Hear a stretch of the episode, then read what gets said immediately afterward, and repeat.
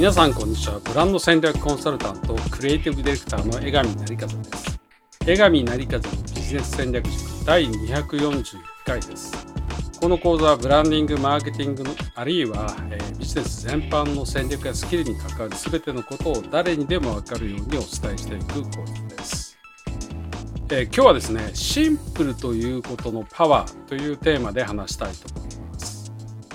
えー、まあシンプルがいいシンプルがいいっていうふうに言いますけれども、えー、これなんでかというとですね、まあ、人間の脳の構造自体がそういうふうになってるっていうふうに言った方が早いかなというふうに思います。えー、私たちの脳っていうのはですね、えー、大体3つの部位に分かれています。一番あの外側が、えー、大脳新皮質ってやつで、まあ、あのいわゆる、えーと、自分たちのこうロジックとか言葉とかを扱うところの脳ですよね。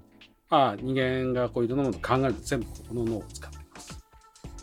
で、その内側に大脳辺縁系、まあ、リンビックブレインっていうあの脳があるんですけども、え実はこれは言葉や論理とかそういったものは扱えないんです。なんだけど、感情とかあるいは食べるとか、えー、性ですね性とかの本能的なものを扱う場所なんですね。で私たちのある意味こう生きるエネルギー感情はですねここからやってくるんですこのリンビックブレイン大脳辺縁系からやってくるんです。で最後はまあ体のその脳の中心にですね体の機能、まあ、呼吸とか、えー、体の循環とか筋肉とか動きを扱う脳幹っていうのがあります。なので、えー、実はですね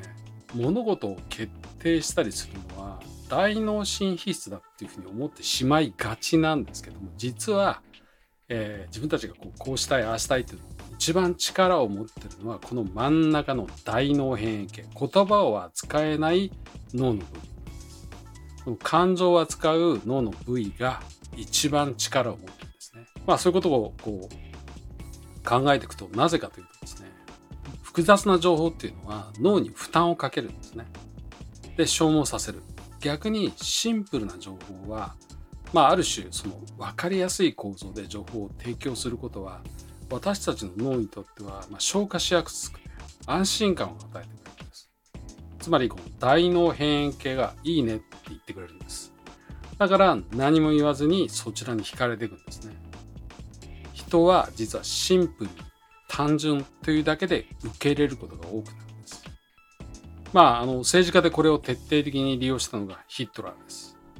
ヒットラーの、えナチスのですね、宣伝大臣ゲッペルスっていう有名な人がいましたけども、え彼のやり方がある意味人間の脳の特徴を悪用したやり方です。えメッセージをすごく単純にす。誰にでも分かりやすくして、そして徹底的に繰り返してそれも大量に繰り返す。えこの方法論である意味、えドイツ人っていうのはヒットルにこう流れてったんですね。えー、まあちょっと余談になりますけどということは政治性を含んだメッセージの場合単純なメッセージには気をつけなければならないっていう教訓が出てきます。まあ、ちょっと余談ですけどね。逆にこのシンプルパワーをですね企業のパワーとして最大限使ったのがスティーブ・ジョブズですえー、彼はなんかシンプルなことは複雑なことよりも難しいっていうふうに言ったそうなんですけれども、まあなぜかというとシンプルにするためには考えてることをクリーンにとにかく整理していかなければならないんですね。これ簡単そうでそんなに簡単ではないです。複雑な物事をシンプルにしていく。えー、で、確信をついてシンプルにしていく。これにはですね、結構な手間と洞察力というかですね、えー、整理力みたいなものが必要です。でもこれができれば大きく物事を動かすこと。私たちは機能的、論理的で、かつ理解しやすい、見やすい、覚えやすい、操作しやすいっていうものをですね、非常に好みます。難しく考えなくてもすぐ理解できるっていうふうになっちゃうと、私たちはですね、それが好きになっちゃうんですね。えー、アップルがやってること、要するに製品の中でやっていくこと、実はとても複雑です。えー、iPhone も、えー、例えば iPad も、えー、Mac なんかも内部はもうご存知のように超高度なテクノロジーが結集されています。だけど彼らは、えー、私たちが使うときに、あるいはコミュニケーションするときに、えー、アップルの製品とこうやり取りするときに、どうシンプルにするのか、分かりやすくするのか、えー、簡単にするのかっていうことに、もう自分たちのリソースの大部分を使ってるというふうに言っても間違いじゃないぐらいシンプルにある意味命をかけてですね。えー、それぞれの製品には本当に高度なハードウェアがあって高度な本当にソフトウェアが連動してます。でも私たちは表面上は何にも考えずにあのスワイプしたりフリックしたりすれば何かができるようになっています。あの本当に直感的に操作できますよね、Apple の製品。今、まあそういう製品が本当に増えてきてますけど。あの、3、4歳の子供にですね、何にもしてなくても iPad を渡すと本当にすぐに覚えていきます。ということは、ものすごくシンプルに簡単に人間の本能を考えて作られているってことですよね。まあ、日本企業っていうのは、まあ、iPhone が出た頃、えー、ひょっとしたら今でもそうかもしれませんが、我々はこんなすごい技術を使ってる、あれもできる、これもできるっていうふうに言うんですけども、あの、アップルは言いませんよね。単純にアプルや iPhone を、例えばですね、子供が自然に使えてる映像を流すだけで、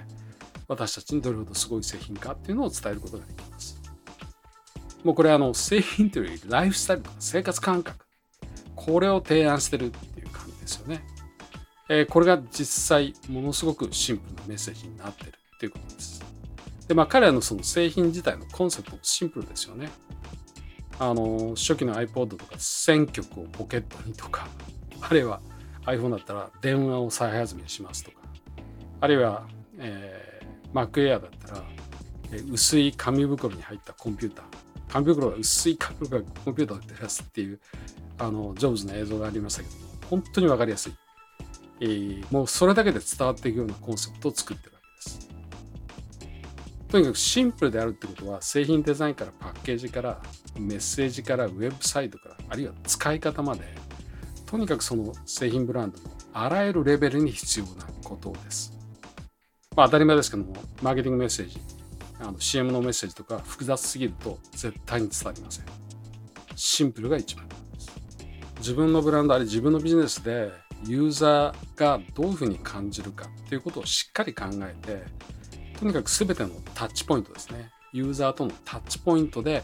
できるだけシンプルに明快になるように自分のビジネスブランドを組み立てるっていうことです。あの脳っていうのはですね原始的なその防御機能っていうのを持っていて複雑なものは、ね、無意識に排除してしまうんですだから自分自身に問いかけてみてください自分がどのくらいのレベルのメッセージを好きだと思うかどれくらい複雑だったら嫌だと思うか、えー、そういったところからユーザー体験を磨いていって明確にシンプルにするということを、え考えていってみてくださいはい。江上成勝のビジネス戦略塾第241回はシンプルということのパワーというテーマで、えー、ユーザーの心をつかむにはですね、可能な限り物事をシンプルに明快に分かりやすくすることが必要です。そうすると好かれるよっていう話をしました。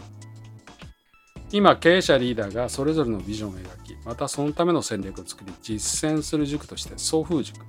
えー、創造の層ですね。クリエイトの層です。これに風と書いて創風塾です。これを主催しています。えー、世の中に風を作っていく塾です。今この送風塾を次の時代に合わせて新しくしています。えー、どのような塾になるのか楽しみにお待ちください。ホームページは sofu.tokyo sofu.tokyo sofu.tokyo を入力するかもしくは漢字3文字送風塾で検索できます。ではまた次週お会いいたしましょう。